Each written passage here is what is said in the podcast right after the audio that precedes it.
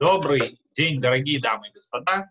Мы продолжаем с вами наши занятия по книге Седер Улам в переводе и комментарии доктора Хайма Гугенхаймера. Сегодня мы продолжаем заниматься хронологией, библейской хронологией жизни Якова Вину. Э, и одним из эпиграфов к его жизни может быть фраза двух выдающихся артистов Маргариты Тереховой и Михаила Боярского. Любовь. Зачем ты мучаешь меня? Из-за того, что любовь родителей к своим детям, его семья была не одинакова, э, конфликт между братьями, и Якова Вино вынужден был убежать из дома. Из-за того, что он любил одну жену больше другой, у него был конфликт внутри его семьи со всеми вытекающими между его женами, из-за того, что он любил своего сына Йосефа больше остальных сыновей, был конфликт между его детьми. Любовь, зачем ты мучаешь меня?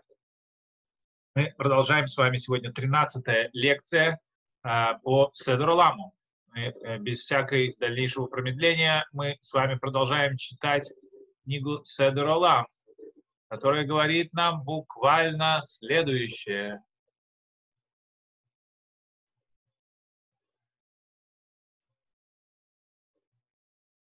Яцами Арам на Араим, Яков Авину вышел из Арам на Араим, из Сирии, упал из Сукот и пришел в место в Израиле, называемое Сукот, после встречи, естественно, своим братом Эсавом. А Сашам, Шмана Хадашим, он там пробыл 18 месяцев как написано, и Яков двинулся в Сукот и так далее. Прочитаем эту строчку, разберемся. Вышел из Сукот и пришел в Бейт-Эль, и пробыл там шесть месяцев, принося жертвоприношение Всевышнему. Макрив ла маком. Как-нибудь разберемся, почему Всевышний называется маком. Амаком. Яца Мишама Даладлу Беньямин, Метарахель. Он вышел оттуда, и у него родился в дороге Беньямин, и умерла, умерла Рахель. Боба Перек Мета Ривка. В это же время умерла Ривка, мать Якова Вину, во двора и кормилица ее двора. Немцет Рахель Мета Бат Ламет Вашана. Из этого мы видим, что Рахель умерла, когда ей было 36 лет. Валяло Ра Алмемдалет, она Леа не пережила срок 44 лет немцу Рахель Валия, получается Рахель Валия, Насу Бнот Ховбет Ховбет. Получается, что Рахель Леа вышли замуж, когда им было обоим по 22 года, Шают Умот, потому что они были э, двойняшками. Бало, бало Эцел Ицхак Авив, Арца Кнаан, Вышемеш Ховбет Шана, Йосеф Шемеш Тет Шаним. Значит, Якова Вину пришел к своему папе, и э, жил с ним вместе 22 года. Йосеф жил и прислуживал своему дедушке Ицхаку э, 9 лет. Это Толодот Яков. И вот э, что произошло с э, Яковом. Йосеф, Бен Решана, Йосефу было 17 лет. В это время умерла, где-то в это время умерла Леа. Точка. Вот это вот то, что мы должны будем сегодня разобрать. Давайте начнем с первого. Первое, что говорит здесь нам, что Яков Авину вышел из Сукот, точнее, вышел из Арам на Араим и пришел в город Сукот. И там был 18 месяцев. Откуда мы знаем, что он там был 18 месяцев? Э, и потом 6 месяцев э, в городе Бейт-Эль. Э, откуда появляются вот эти вот э, месяца с такой точностью. В Торе ни то, ни другое, естественно, не записано. Появляется это вот откуда. Дело в том, что э, проводится параллель, как это называется по-еврейски медак негет меда, потому что мы точно знаем, что и это, это строчки из Торы, это открыто и наглядно подтверждают, что Яков Авид, точнее Иосиф, когда был продан в Египет, ему было 17 лет. Когда он встретился со своим папой, ему было 39 лет. Из этого наглядно видно, что 22 года прошло. То, что Яков Авину страдал и не видел своего сына Йосефа в течение 22 лет, еврейская традиция рассматривает как меда кнегит меда, за то, что он отсутствовал и не был рядом со своим отцом 22 года. То есть 22 года Яков Авину должен отсутствовать дома. Однако он отсутствует в доме Лавана, мы знаем, он был только 20 лет. Получается, остальные два года он идет к своему папе. Если мы посмотрим на эти два года, 24 месяца, они делятся в данном случае на период 18 месяцев в одной стоянке, Сукот, и 6 месяцев Бейт Эль. Так объясняет эта еврейская традиция. И чтобы не остаться голословным, давайте глянем сразу в Талмуд, Масехет Могила, которая говорит буквально следующее. Уминалан деломиниш. Откуда мы знаем, что Яков Авину не был наказан за 14 лет Ешивы? Э, Детания, как мы учили, немца Йосеф Шепираш Миави Весрим Вештайм Шана Йосеф, который 22 года отсутствовал у своего, э, перед своим папой, он это такой же период, как и Яков Авину, который отсутствовал э, перед своим, у своего папы. Получается, что а за эти 22 года Яков был наказан, а тем, что его собственный сын пропал на 22 года. Однако за 14 лет, которые он провел в Ешиве, они ему не засчитались как грех. Отсюда видно, что изучение Торы – это тоже уважение родителей. И говорит Гимара, Масахит Могила, 17 страница, а, первый лист, Амудалев, говорится сов-сов. Гимар говорит, ну в конце концов, в Лаване он был 20 лет. Э, Гимар говорит, он задержался по дороге еще на два года. Как мы учили, и это Таня, она из, нашей, из нашего Седролам, это все. Он вышел из Арам на Райм и пришел в Сукот, и там был 18 месяцев, как написано в строчке Тори. Торы. Обратите внимание, здесь надо будет внимательно смотреть на строчку.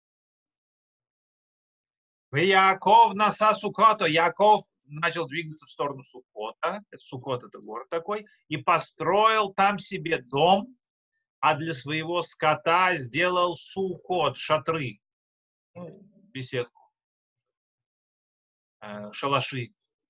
Алкен Карашем, поэтому называется это место Сукот. Тут очень важно, Раши нам поясняет в своем комментарии на Масахет Могила, э, Раши довольно четко это объясняет, в чем тут дело. Он говорит, вы видите слово «сукот», оно во множественном числе Яков Авину строил шатры. Опять, идем по правилу Седер Лама. Если у нас упомянуто множественное число, оно не сказано сколько. Если упомянуто множественное число и не сказано сколько, это значит минимум множественное, два. То есть Яков Авину строил шатры, не шатры, а шалаши для своего скота два раза когда строить скот для шалаша в летний период, когда прохла... Э, жарко и можно держать скот наружу. То есть э, летний сезон, то есть Яков Авину в теплые полгода, 6 месяцев, строил сукот, потом наступила прохлада, он завел все свои стада, скот свой в дом, в более теплые условия, еще следующие 6 месяцев прохладных, и после этого э, опять 6 месяцев теплых. Вот это вот лето,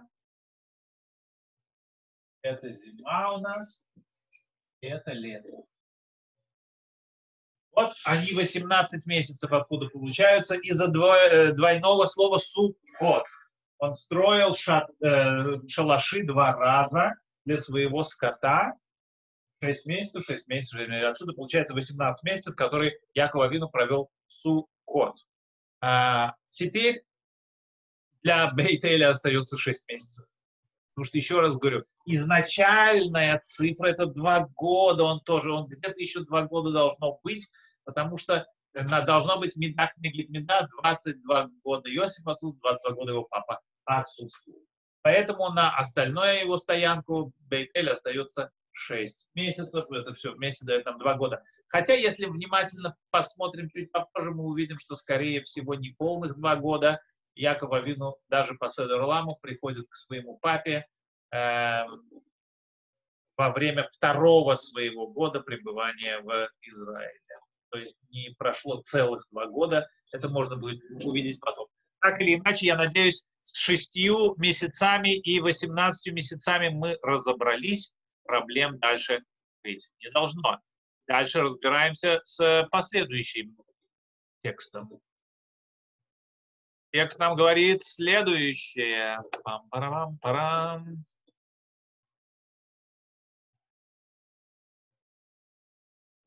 Вышел оттуда и родился у него Бениамин. Это, в принципе, история происходила ну, в течение вот этого второго года. Умита Рахели, умерла Рахель, она родила, умерла именно во время а, рождения Бениамина. Это тоже открыто написано в истории, поэтому это все происходило где-то вот в этот период. Уба, то есть день, который должен был быть самым счастливым днем его жизни, рождения его сына, стал для него мрачнейшим днем его жизни он потерял любимую жену. Баба Перкмета Ривка. В это же время умерла Ривка и двора, и кормилица двора. Тут у нас интересно, откуда мы знаем, что умерла Ривка. История этого не написана, Тора это скрывает, э, чтобы дать почет Ривке, так говорит Раши, потому что что получается, любимый сын ее Яков отсутствовал, эм, ее он не пришел еще к своим родителям. Муж у нее слепой, Ицхак Авин он плохо видит. А Эсав с его непонятными, сомнительными женами непонятно где. А ее похоронили, судя по всему, китейцы, которые, так пишет Раши, что бесспорно не особый почет для нее. Почет был бы, когда дети хоронили бы ее. Ну, вот так вот, э, как говорится, такая ситуация прошла тоже трагическое, когда она Якова Вину а, стимулировала, чтобы он пошел взять браха, результатом этого в итоге стало, что она его после этого больше никогда не увидела. Горько очень. Любовь, зачем ты ищешь меня? Окей, едем дальше. А, тут вопрос, а, откуда мы знаем, что Ривка умерла в это время. Вот здесь интересная дроша. Для этого нам надо будет посмотреть в первую очередь в Тору. Вот Тамот двора Минекит Ривка. Открыто в Торе написано, что там умерла кормилица Ривки двора. Э, Раша объясняет, что откуда вдруг эта кормилица здесь появилась. Она с э, Ривкой должна быть от двора. А дело в том, что Ривка говорила когда-то Якова Вину, я пошлю за тобой э, сигнал тебе послание, что ты можешь возвращаться, что уже все более-менее спокойно. И вот она ее послала, поэтому она в стане Якова находится. Ватикавер митахат лебейтеля. Она была похоронена ниже от Бейтеля. Тахат хаалон. Под деревом. Ваикра шмо алон пахут. Яков назвал это деревом плача. И где здесь видно, что умерла Ривка? Ну, мы это, в принципе, здесь не увидим. Единственная возможность у нас это, если мы читаем и понимаем по-гречески. Дело в том, что на греческом языке слово «аллон», точнее, правильнее вообще-то сказать «аллос». «Аллос» на греческом означает «другой». Аллон – это винительный падеж от него э, мужского рода единственного числа. Э, и это слово мы, в принципе, знаем аллон, допустим, аллографт, те, кто знает из медицины, когда берут кость или какую-то ткань, от другого человека. Вот это слово «другой», «алла». Есть гомеопатическая медицина, когда лечится подобным гомео, хомео, вообще-то правильнее на греческом, ну, в русском языке все гакают, э, включая и евреи тоже в последнее время гакают очень сильно на еврейские слова. Эм, гомеопатия, гомео это подобный, гомео, а алло это другой, Поэтому обычная, стандартная, традиционная медицина, как мы ее называем, э, называется аллопатическая медицина. То есть мы лечим болезни, то есть мы лечим тошноту не тошнотворным, рвоту не рвотным, как это делается в гомеопатической медицине, а мы лечим ее чем-то другим. Аллопатическая медицина. Allopathic medicine по-английски. Вот это слово алло. Алло. То есть, если на греческого это перевести, получается, и он назвал его Аллон Бахут, другой плач. Другой плач. Ну, вообще-то другого, это винительный падеж. Ну, ладно, слушайте, не надо быть слишком придирчивыми. Конечно, э, это дроша, и для любого человека с головой должно быть понятно, что слово «аллон», вот оно на греческом языке, бесспорно в Торе не написано, просто ищется зацепка, чтобы передать вот такую вот скрытую информацию. И нашли вот эту зацепочку вот такую ну, через греческий язык. Ну, если есть люди, которые вот считают, что он написал это таким образом, чтобы потом с греческого это перевели, ну, дай бог этим людям здоровья. Но это то, что называется асмахта. И даже Раша не видит в этом пшат, он видит в этом ремез, просто какой-то намек нашли зацепку где-то чтобы не остаться голословным, что вот как мне скажут, что ты тут заправляешь, и алон, еврейское слово означает дуб, ты его взял с греческого, перевел и так далее, как ты смеешь и так далее. Я приведу Баришит Раба, который это открыто говорит. Читаем Баришит Раба. Ватамот дворами Некитревка. Это, значит, 85, 81 глава, 82 глава, да, уже. 82 глава, 81 глава, 5 раздел и умерла двора кормильца Ривки. И назвали это место там Аллон Бахут, дерево плача. Раби Ишмаэль, э, сын Нахмана, сказал, Лашон Еваниту, это на греческом языке слово Алон. Ахер значит другой. Как написано, что Ад Шиу Мишамер Эвла Шель двора, он еще не закончил делать траур по поводу кормилицы, Бали идей Бесора, Бусорташем, это ему, у него пришла новая новость, что его мама умерла, Алло Алейну, Алло Дихтив, как это написано, следующая строчка в Торе, и показался Всевышний Якову еще раз. Вот это вот слово еще раз, почитайте. Вайра Эль Яков от. Еще раз когда он при возвращении с Падана Рама и благословил Всевышнего, то говорит Мидраш Баришит Раба, Ваиварехото благословил его, Мау Браха Берхо, что за браха, которую он его благословил? Рав Аха от имени Раби Йонатана сказал Биркат Авелим Берхо, он его благословил благословением людей в трауре. То есть Барух Даяна имеет наверное, Якова Вину сказал, он сказал Амаком и Нахамеха. В общем, сказал слова утешения, браха утешения. То есть вот еврейская традиция действительно интерпретирует, что Ривка умерла в это время. Опять это все на Седеруламе основывается. Здесь она просто более подробно разъясняется. И опять зацепка для этого Аллон надо читать на греческом, для того, чтобы это понять. Окей. То есть здесь, я думаю, с этим мы тоже с вами разобрались. Немца из этого видно, то есть выводы могут быть, что Рахель умерла, когда ей было 36 лет, а Леа не пережила 44 года. Еще раз цифры, откуда эти цифры берутся, что Рахель умерла, когда ей было 36 лет. Окей, здесь мы с вами э, должны будем немножко обратить внимание на доску.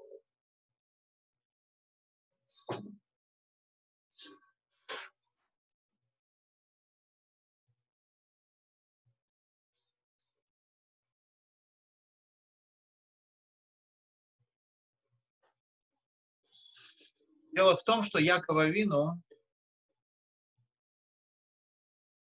когда он встречает ее у колодца, Рахель пастушка, она выходит э, со стадами своих овец, и там вот как-то это он с ней встречается. То есть она уже довольно взрослая, чтобы ей доверили пасти э, овец. И независимо, причем она как она без наблюдения старших идет, то есть довольно должно быть уже какой-то подросток, э, тинейджер, тинейджер, как говорит, э, более-менее взрослые годы. Э, хотя, конечно же, Никита Сергеевич Хрущев хвастался перед американцами, что он с четырех лет работал пастухом у себя в деревне. Ну, наверное, нравы в Паданараме были более скромны, чем в колхозах Украины. Так или иначе, давайте посчитаем, откуда берется ее возраст. Вот именно тот факт, что она независимо пошла пастушкой быть, вот он и выводит этот возраст. Ей должно быть около 15 лет. Яков Авину на ней женится.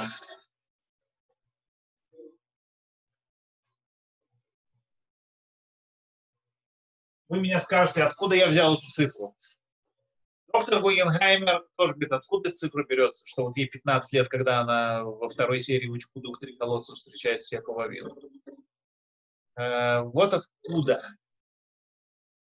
Дело в том, что это только мы должны предположить, что Ривка и ее тете было 14 лет, когда она Элиезера встретила. Не 3 года, как это заправлялось, говорилось точнее, а 14. Почему? И мы это доказывали, что это более аутентичная, скорее всего, традиция.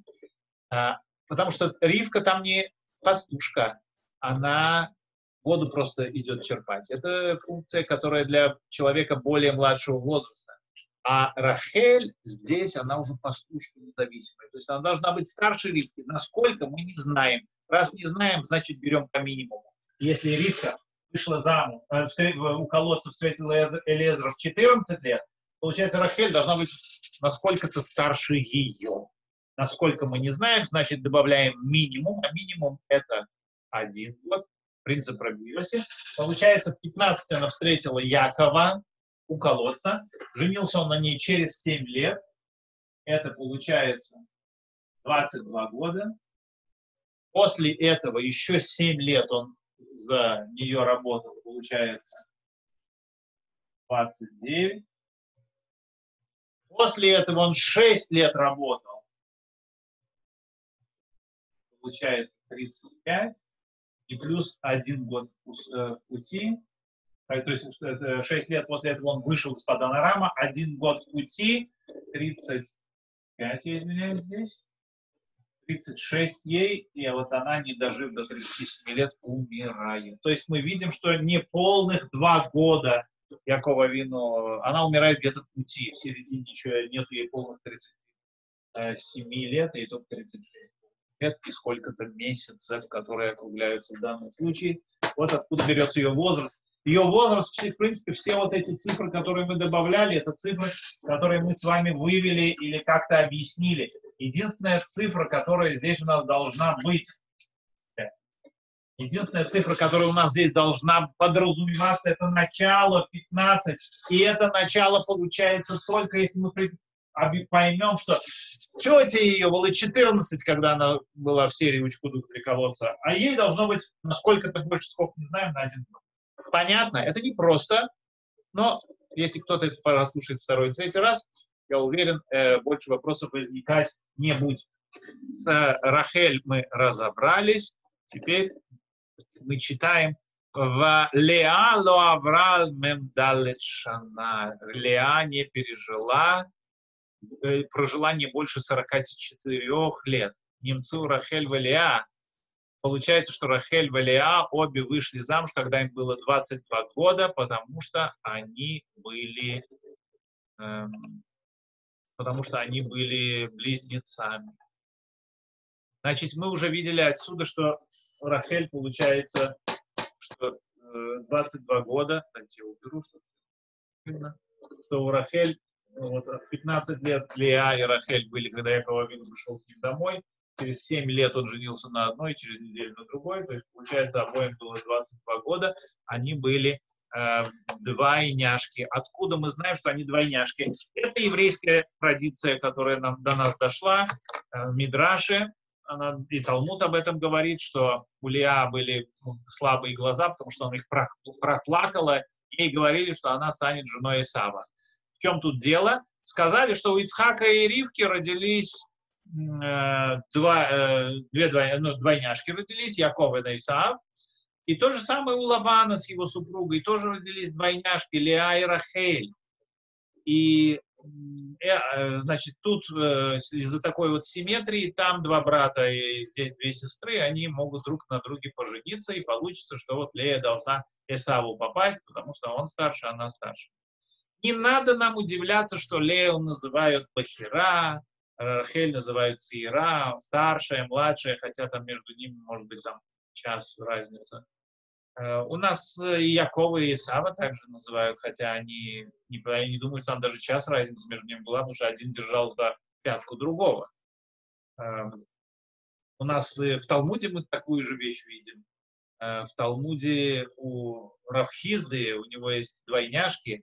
Одного он называет э, Рав Каши, Мар Кашиша, это имя его, то есть, значит, старший, старый, а другого Мар Янука, значит, маленький младший. То есть, ну, а между ними-то был, может, час разницы. То есть такие вещи в эм, э, еврейский язык, еврейское определение лингвистически допускают. Так или иначе, э, вот теперь давайте разберем, почему Леа не пережила больше 44 лет. Здесь, э, здесь вот что для нас важно. Тут годы Иосифа для нас. И когда давайте посмотрим в Торе, э, что написано про Иосифа. Точнее, мы посмотрим в Торе, и это хидуш доктора Гугенхаймера. Никто из известных мне других комментаторов такие, эти, эту вещь не подметил, не написал. Доктор Гуинхаймер это подмечает, подмечает очень интересно. Посмотрите. В следующей главе, в главе Толудот, будет написано, и вот э, Толудот Якова, Иосифу было 17 лет, он пас скот своими братьями, он проводил время с детьми Бильги и Зиль, Бильга и Зильпы, жен своего папы, Нашей Авив, и Билга, и Зильпа называются жены. Обратите внимание на этот термин. Если мы посмотрим немного до этого, не совсем приятную э, ситуацию, когда Рахель умерла, Якова Вину э, двигается по направлению к своему папе. Рахель умерла, написано, и было, когда вои Бишкон Израиль Берцаги, когда Израиль жил в этой земле, все половины, пошел Рувен и спал с Билга, наложницей своего папы. Смотрите, какая интересная вещь. Когда жива Рахель и Леа, Рахель это Леа, Рахель Илга, служанка и Зильпа служанка Мы здесь видим, что когда умирает Рахель, ее служанка называется наложницей. В предыдущем месте, когда Иосифу 17 лет, и Билга, и Зильпа называются жены. А если мы посмотрим при встрече с Исавом, когда были живы и Рахель, и Леа, они называются шфахот, служанки. Ватигашно гашфахот. Приблизились служанки и их дети, и поклонились. И Поясем это шфахот, и поставил он служанок и их детей первыми. То есть э, они, когда существует и Рахель, и Леа, статус Билги Зильпы служанки. Когда умирает Рахель, статус Билги становится Пилегиш, она уже не называется тоже служанка, она вот где-то чуть повыше Пилга. А когда Зильпа, так и есть служанка, потому что ее госпожа жива, а Билха не может называться женой, потому что еще жива Лея, но уже она не написана служанка, ее госпожа умерла, ее статус повышается, называется она Пилегеш, то есть это уже больше, чем служанка. И когда Йосифу 17 лет, у нас и Билга, и Зильпа называются жены. То есть это говорит нам о том, что ни Лей, ни Рахель живых уже нету, это хидуш доктора Гугенхаймера. Так вот, если Иосифу 17 и умирает до этого, уже к этому времени умерла Лея, мы можем рассчитать от, э, довольно неплохо ее возраст. Как мы это делаем? Давайте рассчитаем сначала возраст Иосифа, и нам станет многое понятно. Иосиф, Иосифу было 6 лет тогда. Э, даже сделаем не так. Мы уже сказали, что Лея и Рахель, им было 15 лет, когда Яков Авину пришел. Им было 22 года, когда он на них женился. Иосиф родился через 7 лет после этого. Получается, Леи, как и маме Иосифа, тоже было 29 лет, когда Иосиф рождается Иосиф. Когда они уходят из Падана Рама, Лей 35 лет. Здесь Иосиф рождается, здесь Иосифу 6 лет. Два года они были в пути, правильно? Иосифу 8 лет, когда он приходит к своему дедушке Ицхаку. Лей к этому времени становится 37 Когда Иосифу 17 лет, 9 лет спустя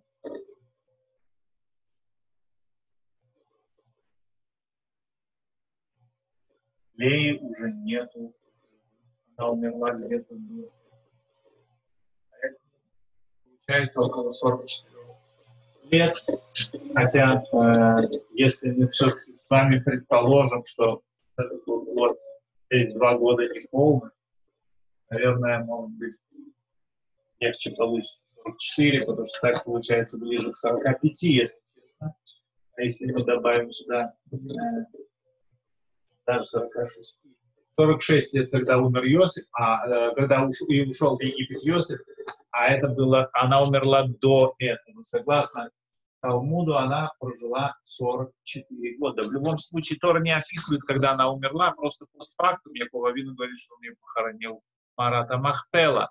Так или иначе, как мы видим, э, довольно короткий промежуток времени Якова Вину в Израиле переполнен э, большим количеством смертей э, родных и близких. А вот так вот происходит про Лея. И последнее, то, что говорится здесь в нашей недельной главе, точнее, в, касающем, в, том абзаце Седоролама, что Яков Авину при своем папе служил 22 года, это тоже довольно просто рассчитывается, потому что Яков Авину, э, если он был два года в пути, опять не полных два года, судя по всему, Яков Авину приходит к своему папе, когда ему полных 98 лет. Два года до этого, если мы уберем, или точнее полтора или сколько это получается, что где-то, когда Яков Авину было э, 97 лет,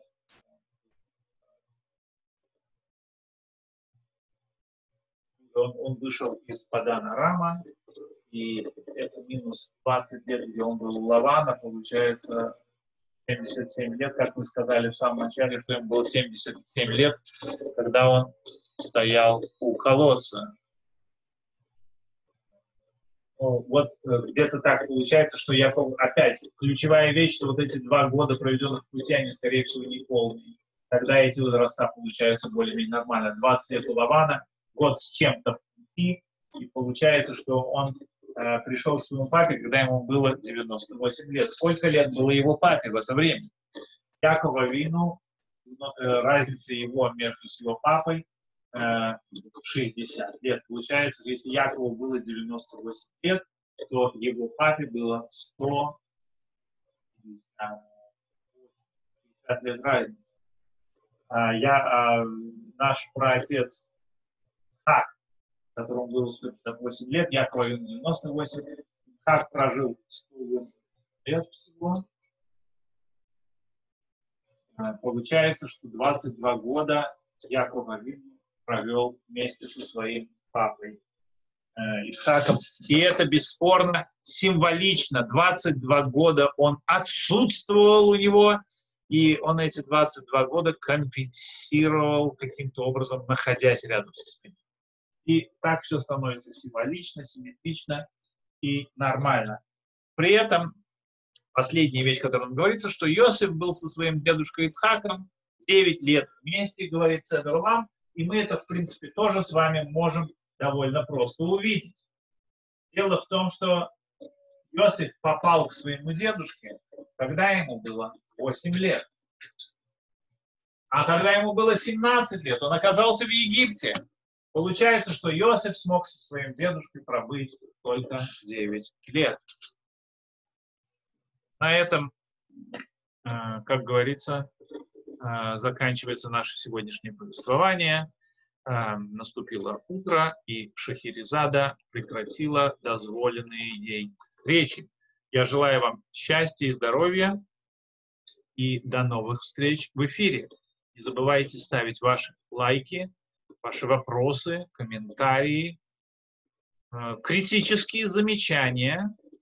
И э, не забывайте посылать э, эту лекцию вашим друзьям, которым она может быть интересна. Большое спасибо, всего самого наилучшего. С вами был Барух Юабу.